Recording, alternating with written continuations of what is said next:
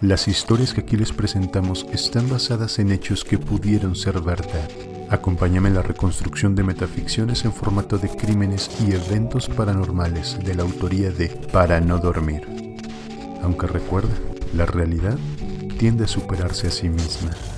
Oficialmente les damos la bienvenida a nuestra tercera temporada de nuestras narraciones inquietantes de Para no dormir. Como se habrán dado cuenta, hemos cambiado un poco el formato para hacerlo más dinámico. Mucho les agradeceremos que nos dejen sus comentarios y ojo, porque en esta temporada se vienen sorpresas. Continuaremos con el formato habitual de los cuentos que se lanzan los días viernes y este formato se llevará a cabo únicamente los días lunes. En verdad que les agradezco su apoyo a la gente que está suscrita, sus likes el hecho de que nos compartan para poder llegar a más personas. Y para el estreno de esta temporada les llevaremos uno de los casos más impactantes e increíbles de la última década, donde la fantasía supera por poco a la realidad y que por su naturaleza y falta de elementos se mantuvo archivado durante ocho largos años. Bienvenidos a la primera parte de la investigación de este caso que pudo haber sido verdad, el cual se denominó el extraño caso del desollador. Comenzamos.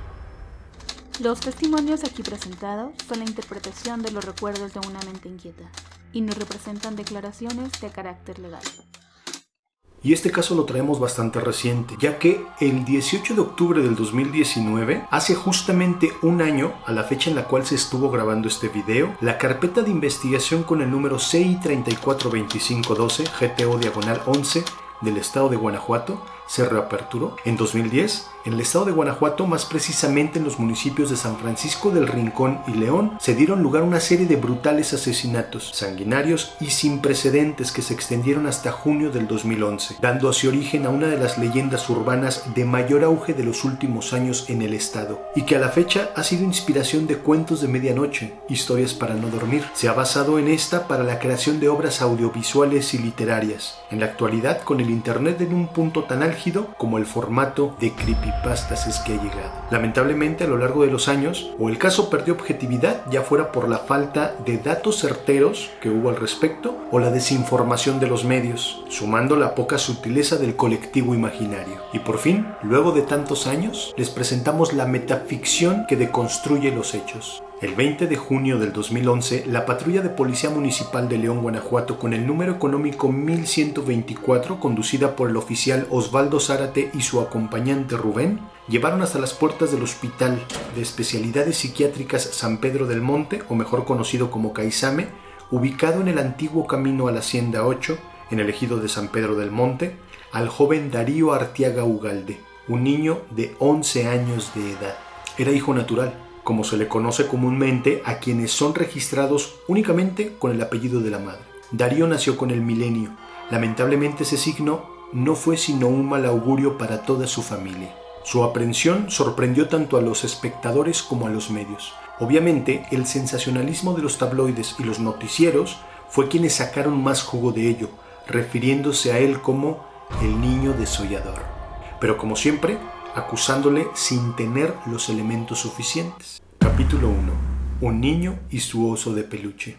En la madrugada del 21 de junio del 2011, Jaime López, quien se desempeñaba como curtidor de piel en una bodega ubicada en Boulevard Campestre, casi esquina con López Mateos en León, Guanajuato, regresaba a su casa. El trabajo, igual que el resto de los días, había sido duro. Terminó hasta tarde.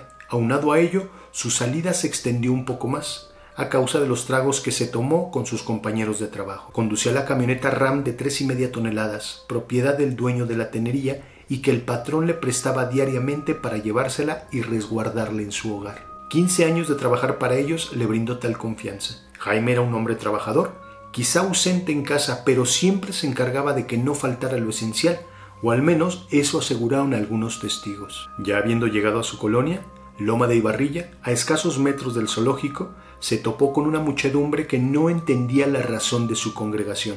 Pero conforme avanzó, los vecinos que ya lo ubicaban por la camioneta que manejaba, además de los años que llevaba en el barrio, le dirigieron miradas nada convencionales, algunos de desconcierto, otros casi de piedad y algunos más con pena.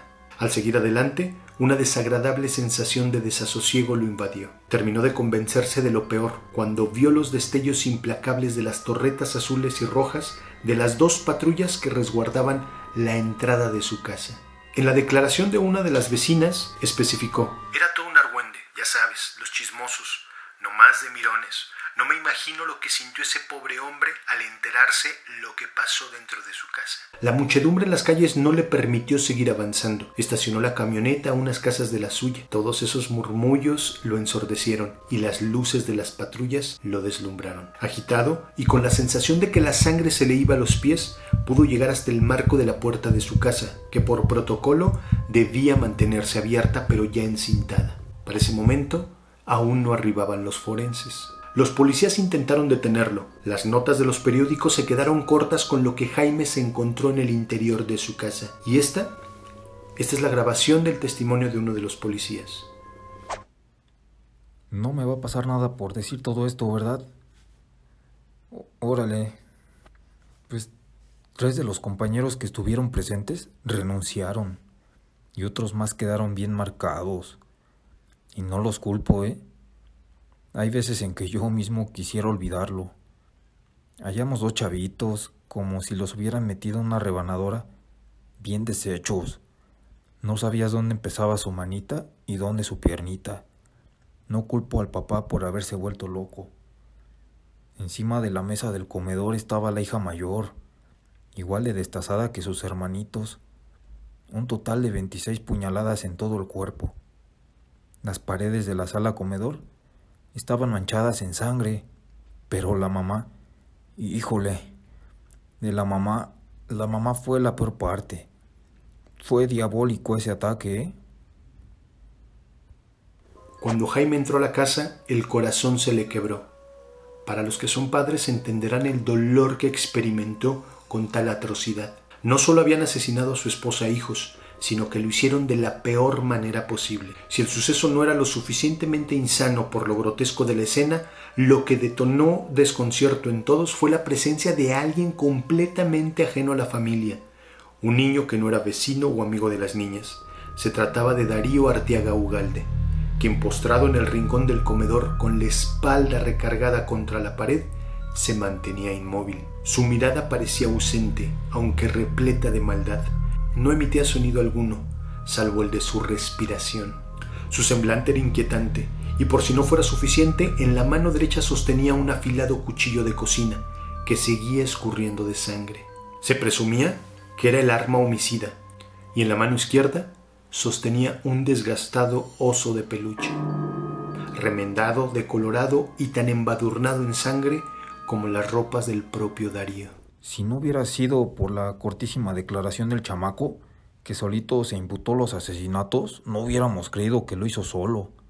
Un escuincle de no más de 12 años, matando con tanta hazaña y ejerciendo toda esa fuerza sobre cuatro personas, dos de ellas más grandes que él, no le encontramos sentido. Las fotografías que tomaron los reporteros que llegaron al lugar, en su mayoría fueron censuradas. Esperamos a los forenses, declaró uno reporteros, para que tomara parte y diera fe de los hechos, que se encargaran de recabar la evidencia y llevarse los cuerpos. Los dos chavitos y la hermana estaban desollados, pero la madre era de pesadilla, con el cuello abierto de oreja a oreja, sin los ojos y el vientre abierto. Le sacaron las tripas. En verdad, se las sacaron. Me das con nomás de recordarlo, decía el reportero. Darío fue trasladado hasta las instalaciones de la Central de Policía Oriente, mejor conocida como Cepol de Piletas. Sin embargo, al tratarse de un menor no lo pusieron de inmediato a disposición del Ministerio Público. No dijo nada, no tenía alguna identificación, lo único que dijo a los policías en una ocasión, y no lo volvió a repetir, fue su nombre completo. No había manera de saber sobre sus familiares, ningún número telefónico por contactar se vieron obligados a tener que llamar a la licenciada Carmen Ponce, quien en aquel momento se desempeñaba como directora regional del DIF.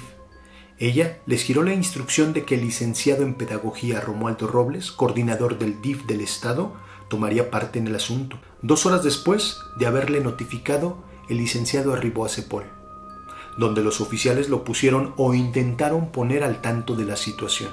El único testimonio que se logró obtener del licenciado Romualdo fue había lidiado con alguien tan perturbado. No fui capaz de sacarle una sola palabra, pero su mirada, su comportamiento y esa necesidad por su oso de peluche eran... No está bien que yo como profesional lo diga, pero apelando a mi lado humano y ordinario, Su simple presencia era sobrenatural. A pesar de que el licenciado Romualdo insistió con el niño en diversas ocasiones, no fue posible obtener más testimonios. Al no ver avance o resultado, el pedagogo fue retirado del caso y fue el propio licenciado Romualdo quien pidió que en medida de lo posible no se le mencionara en los archivos de esta investigación. Luego de tres días, Darío fue trasladado al DIF de León en la colonia Valle del Sol. No podían transferirlo al tutelar, no había un testimonio que le culpara, salvo las únicas palabras que dijo al policía el día de su arresto, las cuales la autoridad pasó por alto argumentando que el niño estaba en shock y no podía responsabilizarse por esas únicas palabras que dijo. Con el reporte en mano de los forenses, el juez de lo penal, Carlos Guzmán, no daba fe a que una sola persona, y menos de esa edad y esa complexión, hubiera cometido esa cruel matanza de dos niños, una jovencita y una mujer de 47 años. Jaime López, el afligido padre, nunca acudió a testificar en su contra. Luego de tan espantosa pérdida, se dice que perdió la cordura. Y no era para menos. Se desconoce hasta el día de hoy su paradero. El caso comenzó a perder consistencia llegaron al punto de que un cura interviniera en la investigación por orden del mismo juez Carlos Guzmán. Darío fue entrevistado por el sacerdote Roberto Ponce de Túnez. De esa entrevista no quedó nada sentado, no hay un registro, no hay una declaración, no hay una grabación que asiente. Lo único que se sabe fue lo que el cura dijo a los medios. Es una mala semilla. No cabe duda que actuó por orden del demonio. Sus actos son la consecuencia del pecado no retirado del nacimiento al no haber crecido bajo la protección católica.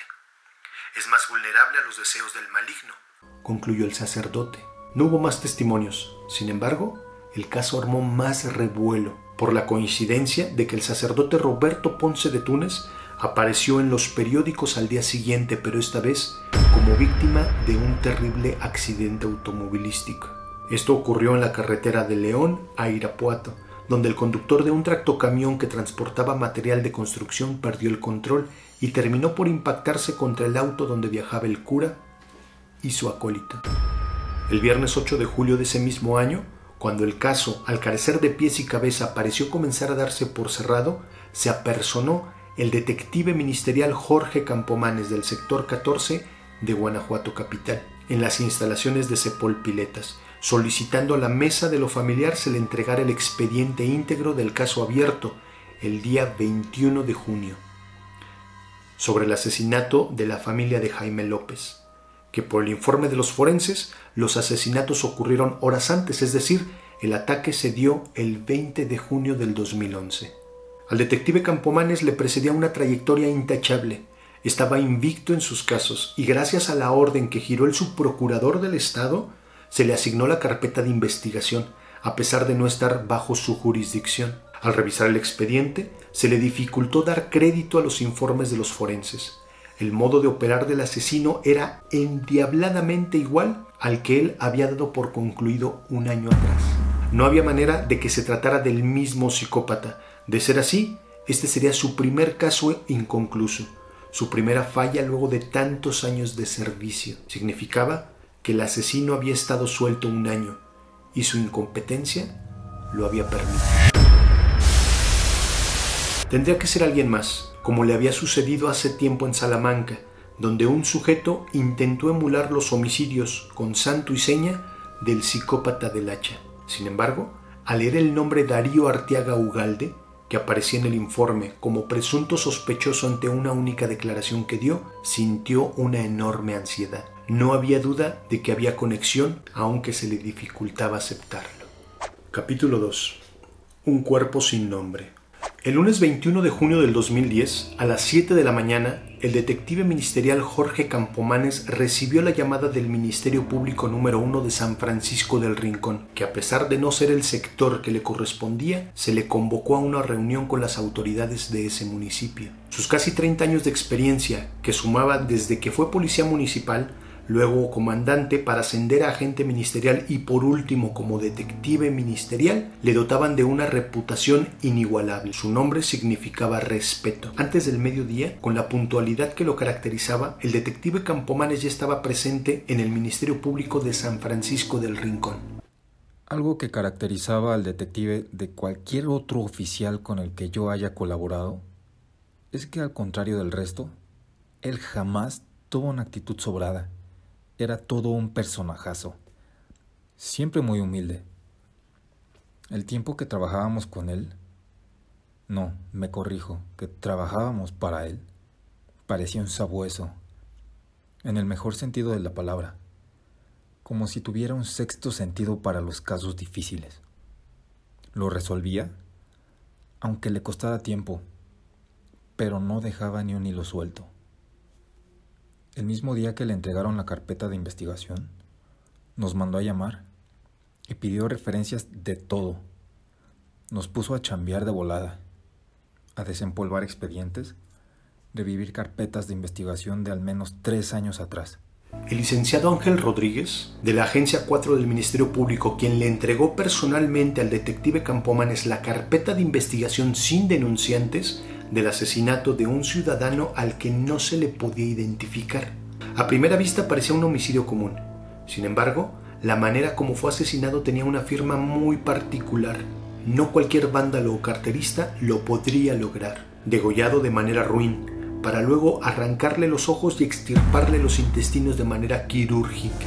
El desconocido fue hallado en el andador Francisco y Madero en la colonia Centro. El método fue horroroso y requería atención, pero lo que causó furor y por ello la necesidad de la presencia del detective es que cumplía con el mismo patrón al que se usó para poner fin a la vida de una mujer de 57 años de edad exactamente seis meses atrás.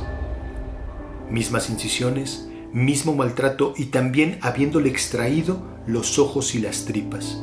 Su cuerpo fue encontrado junto al baldío cercano a la deportiva. Pero no todo terminaba allí sino que el patrón se repetía de manera inequívoca una vez más con otro hombre, hallado atrás de la central camionera de Purísima del Rincón, exactamente seis meses antes al asesinato de la mujer.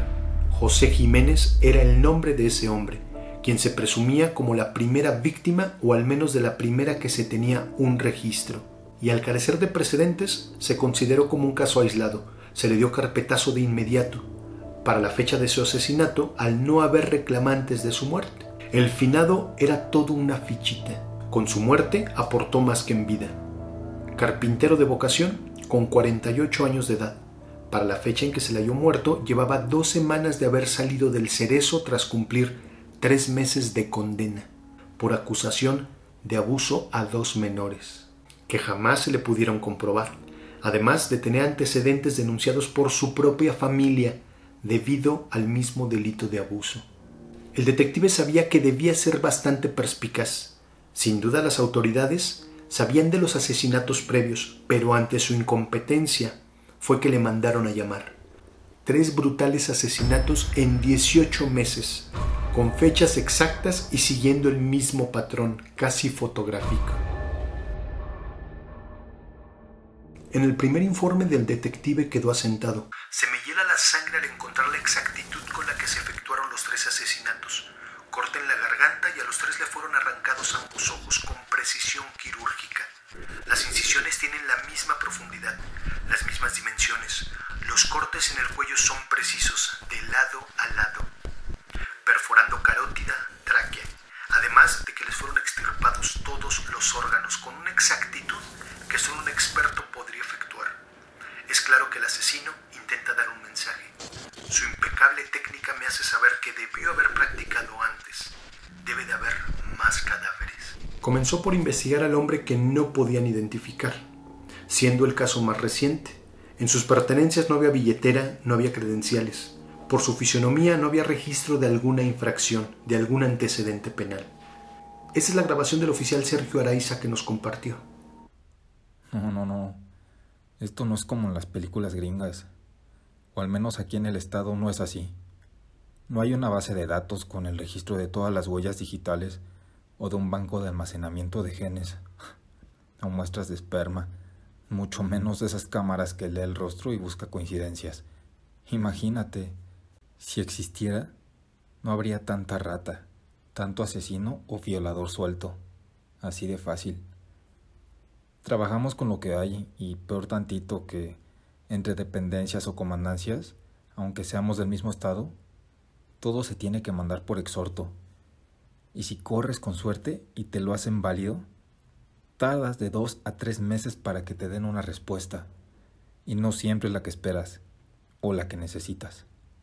El detective sondeó la zona en la que habían encontrado el cadáver del hombre sin identificar, pero nadie soltaba palabra, lo que incrementó su curiosidad.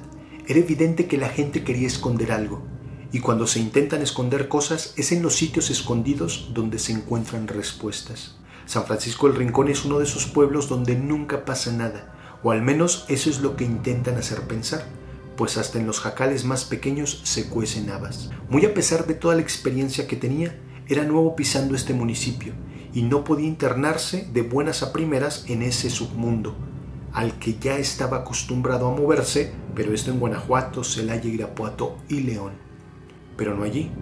Buscó algunos contactos que le pudieran brindar apoyo. En el expediente de la mujer de 57 años sí había un nombre, un domicilio, y fue entonces que se apersonó en el número 26B de la calle Guillermo Prieto, casi con la esquina de Pino Suárez donde una reja marrón de escaso metro y medio de altura le impedía el paso a un largo pasillo sumamente angosto. Gracias al tacto que había desarrollado con los años, se mostró respetuoso con la mujer que atendió a su llamado y a quien le preguntó por los familiares de la señora María Teresita Ugalde, la segunda víctima, hallada seis meses atrás. Su profesionalismo no le permitiría ser intransigente considerando lo reciente de su fallecimiento. Se entrevistó con Ángeles Arteaga Ugalde de 24 años de edad, la hija mayor de la finada. En la entrada aún colgaba el moño negro que indicaba el luto. Atravesó ese largo pasillo donde solo cabía una persona a la vez, y a pesar de que el sol estaba en su máximo esplendor, la penumbra dominaba en ese corredor lúgubre. Se condujeron hasta el patio donde un árbol de jacaranda plantado en el centro levantaba los adoquines mal acomodados del suelo. Junto a este, un pozo y al fondo dos lavaderos. Era una vecindad sumamente austera. Las siete familias que la habitaban compartían un solo baño que se ubicaba detrás de los lavaderos. Cada casa, si es que así se le pudiera llamar, constaba únicamente de dos cuartos con láminas de asbesto, donde debían acomodar el comedor, la sala, cocina y todas sus pertenencias. El aroma era desagradable. Los cuartos marcados con el número 3 eran habitados en ese momento únicamente por Ángeles Arteaga. Esa vivienda y sus escasos muebles anticuados y deteriorados por el uso fue lo único que les dejó su padre antes de marcharse al extranjero en busca del sueño americano, y de quien ya nada se supo. De María Teresita Ugalde no había mucho por decir, salvo que fue una mujer estricta, brusca, enojada con el mundo, y no era para menos, considerando la vida tan dura que llevó pero que a pesar de su carácter no había, o eso se pensaba, algún motivo para que se le pusiera fin a su existencia de una manera tan vil. El detective Campomanes encontró a Ángeles fracturada emocionalmente, con la voluntad herida y sin mucha motivación, no solo por la reciente muerte de su madre, sino que un mes y medio antes de ese suceso, su hermana, Mariana Arteaga Ugalde, también murió, dejando un hijo huérfano, sin reconocimiento del padre y quien se encontraba internado en la casa hogar Casa de la Misericordia en la colonia del Cuecillo en León, Guanajuato. Ahora había más por hilar en el caso. En cuanto el detective preguntó a Ángeles si tenía conocimiento del homicidio sucedido recientemente del desconocido, ella no supo qué contestar. Sin embargo, su comportamiento le dio a notar que escondía algo. La situación se tornó incómoda, más complicada de lo que el detective esperaba prefirió no ahondar más, al menos hasta ese momento.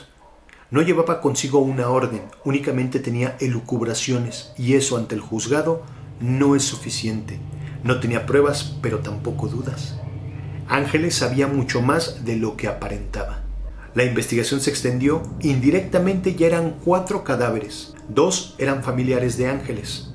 El detective se daría la tarea de investigar la muerte de Mariana. Los apellidos Arteaga Ugalde quedaron subrayados en su bitácora de investigación.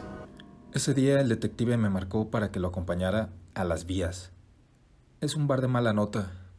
Ya sabes, de esos que les llamamos zona roja o zona caliente. En este tipo de lugares se cierran negocios de grandes empresarios. Sí sabes a lo que me refiero, ¿no? Y pues obviamente hay muchachas. Algo que le aprendió al detective es que para poder hacer bien la chamba, muchas veces debes de nadar entre la porquería. Pero cuidar, claro, de no embarrarte. Tenía contactos muy valiosos en todos los bandos, Le debían hartos favores en todos lados. Cuando menos me di cuenta, yo también adquirí deudas de honor con él.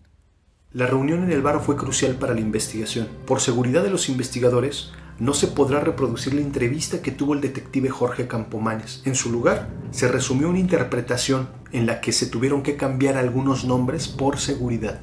El gamberro, una persona de mucha importancia en el bar y por ende en el manejo de algunos negocios no regulados por la autoridad, aceptó la entrevista con el detective Jorge gracias a una llamada que recibió desde León esa misma tarde. El gamberro aseguró que el hombre a quien encontraron en la zona centro degollado y sin ojos, y que al parecer no podían identificar, no fue porque las autoridades no tuvieran los elementos suficientes, sino que no querían hacerlo. Allí se abrió una nueva interrogante. ¿Qué tipo de información o negocios tendría el Oxiso para que la autoridad no quisiera dar a conocer su identidad? En palabras del gamberro, se trataba de Alfonso Guzmán Ortiz, o como todos mejor lo conocían, el güero. Empezó a temprana edad como narcomenudista, pero rápidamente gracias a su carácter violento e impulsivo se fue haciendo de una reputación que impactó a propios y a extraños, además de la fama que ya le precedía destacaba también por ser bien parecido, convirtiéndolo en un chulo. Pronto, más del 70% de las muchachitas que trabajaban en la zona de tolerancia de San Francisco del Rincón y Purísima de Bustos se tenían que reportar con él. Su tirada era extender su territorio y llegar a León, las ligas mayores, decía él.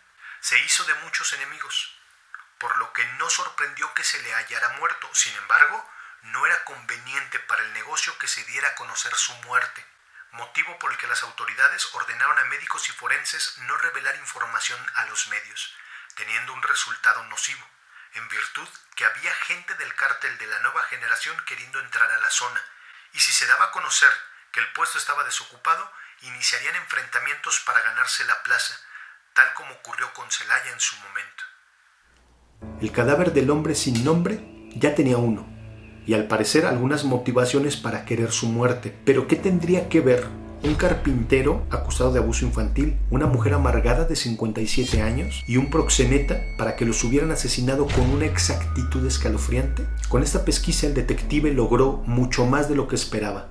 Dejó una carta abierta con el gamberro, en caso de requerirle en una nueva ocasión. Su siguiente parada fue en el registro forense para buscar el nombre de Mariana Arteaga Ugalde. Una hora le bastó para dar con la fecha en que se la halló muerta el viernes 20 de diciembre del 2009. La fecha no cuadraba cronológicamente con los otros tres asesinatos. Según el informe de defunción, el médico declaró que la causa de su muerte se debió a un traumatismo cervical por una caída que se suscitó en la calle y ante la declaración de dos supuestos testigos fue a consecuencia del empujón de un asaltante. Ahondó más en el expediente, encontrando únicamente dos fotografías cuando por protocolo debía haber por lo menos 10 fotografías para que dieran fe al testimonio del forense y a pesar, las únicas que contenían el expediente le fueron suficientes para darse cuenta que el informe de su defunción estaba mal elaborado. Su muerte había tenido más intención que la de una caída. Sí había sido asesinada, pero no de la misma manera como los otros tres cadáveres. Sus ojos permanecieron en sus cuencas y no tenía heridas infringidas con armas punzocortantes. Ella fue estrangulada denotado por las manchas purpúreas alrededor de su cuello, y de existir una fotografía de sus ojos, le darían la razón. No había indicios de relación con su muerte, pero presentía que había algo aún mayor que les unía, y no solamente el lazo consanguíneo con María Teresita. Indagó más en el expediente al respecto de la chica estrangulada, y lo único que pudo hallar, no siendo poca cosa, fue que la chica se dedicaba a la prostitución. El detective se vio obligado a concertar otra cita con el gamberro, Lamentablemente, este ya no aceptó, y Campomanes sabía que no podía ejercer presión o perdería ese valioso contacto. Una de las chicas con las que nos entrevistamos nos declaró. Sí, yo lo atendí, refiriéndose al detective. Era un hombre galante, formal. A legua se le veía que era un poli, pero de esos de la vieja escuela. Olía como me imagino que huelen todos los detectives de las películas viejitas. Venía buscando a Marianita, una chamaca bien linda que se nos adelantó, o mejor dicho, nos la adelantaron. Nuestra Señora Madre Misericordiosa la tenga en su santísima gloria. Pero nada mejor le pudo haber ocurrido al estarse revolcando con el patrón. Le bastó el testimonio de tres de las meretrices con las que se entrevistó para entender más de una de las incógnitas que no lo dejaban en paz al respecto de esas muertes, siendo Mariana Arteaga una pieza clave.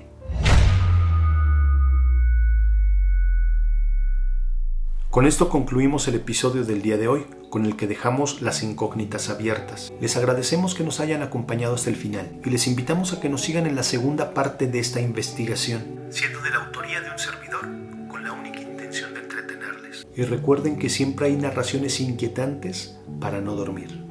Gracias.